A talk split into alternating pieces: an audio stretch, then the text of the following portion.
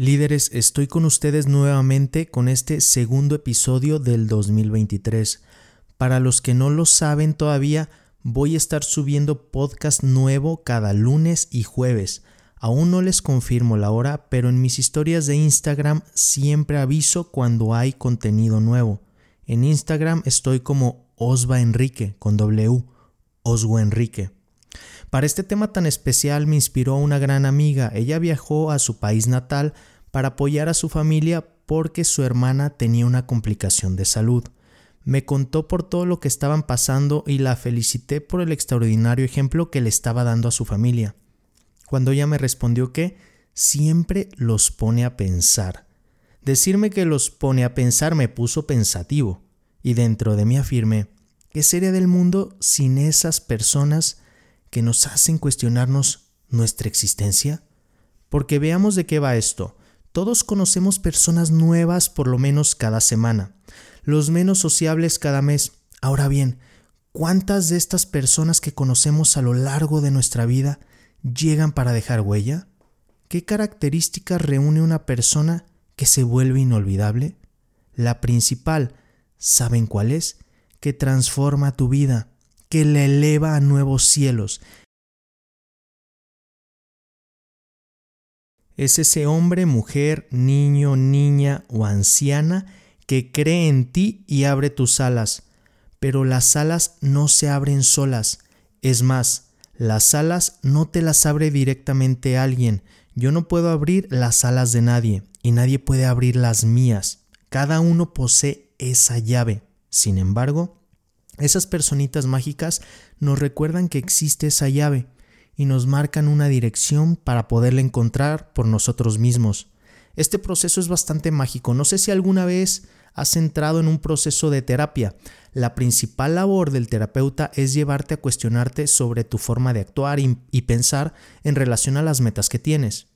Una terapeuta o un terapeuta lo que hace es escanear tu corazón, tu mente y tu espíritu o por lo menos los mejores terapeutas que he conocido lo hacen. Otros simplemente se centran en la mente, pero muchas veces tenemos que ir más allá del plano mental para resolver el acertijo. Estos expertos de la salud buscan principalmente una cosa, puntos de dolor. Lo mismo que hace un médico con el cuerpo. Tú vas con el doctor porque te duele algo como la rodilla, el cuello o la espalda cosas que se pueden tocar, pero hay otro tipo de personas que también curan dolores, dolores que no se pueden tocar. Un tema que me enloquece es la dualidad. Y creo que tengo que hablar un poco de ella. Es la teoría de los opuestos, del yin y del yang.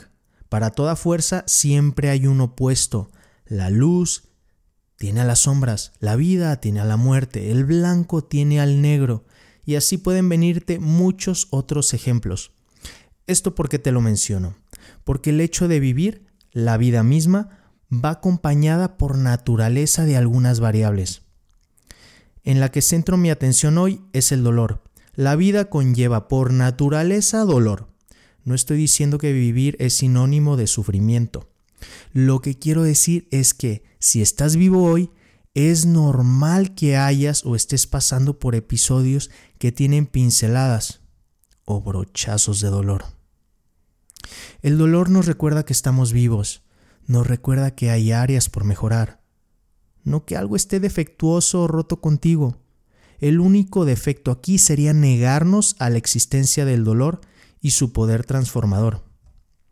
Con esto ya tenemos los elementos de análisis para este tema tan profundo. Palabras clave que he mencionado hasta ahora. Transformación y dolor. Siempre que alguna persona o alguna experiencia nos llevan a tocar alguna forma de dolor, como miedo, duda, soledad, confusión, rechazo, desilusión, traición, etc., surge el proceso de cuestionamiento. Este nos lleva a la interiorización, que es algo así como darnos un clavado dentro de nuestro océano interior en busca de respuestas.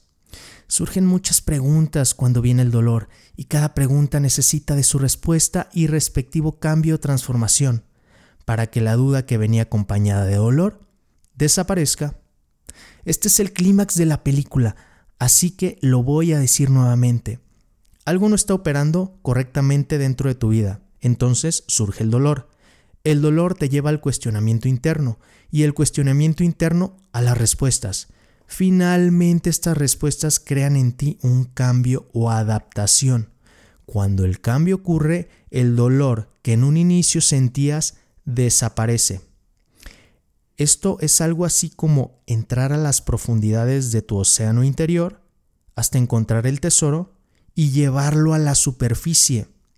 Todas las sombras mueren en la luz. Una vez que el dolor sale de la verdad, se transforma en su dualidad, paz y claridad.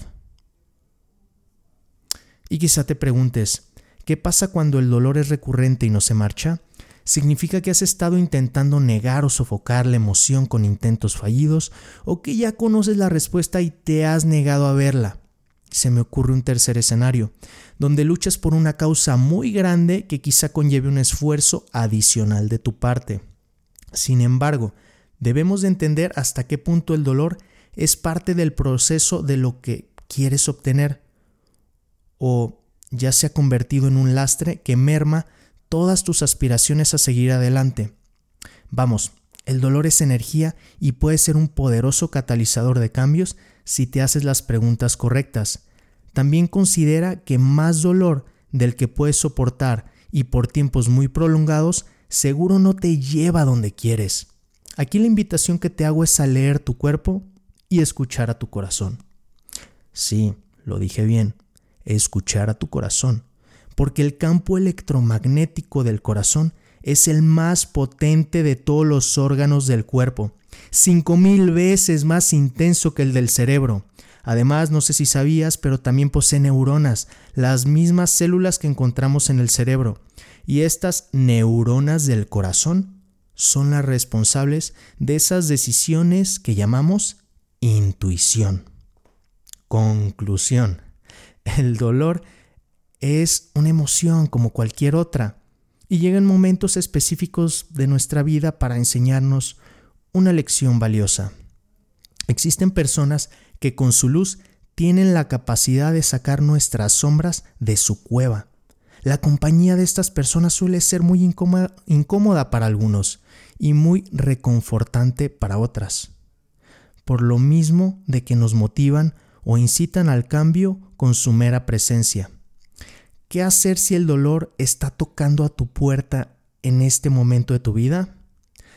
Dale la bienvenida y escúchalo, porque este te llevará a un lugar mejor, pero solo si lo escuchas. Líderes, amé como no tienen una idea hablar de este tema. Más porque en el momento de la grabación de este episodio Estoy atravesando por un dolor. Por ahora dejo que este maestro llamado dolor me guíe y me lleve a encontrar nuevos niveles de luz en mi corazón para poder brillar con más fuerza. Y así poderles traer cada semana episodios más y más reveladores para sus vidas. Me despido de ustedes y les doy las gracias por haberme escuchado.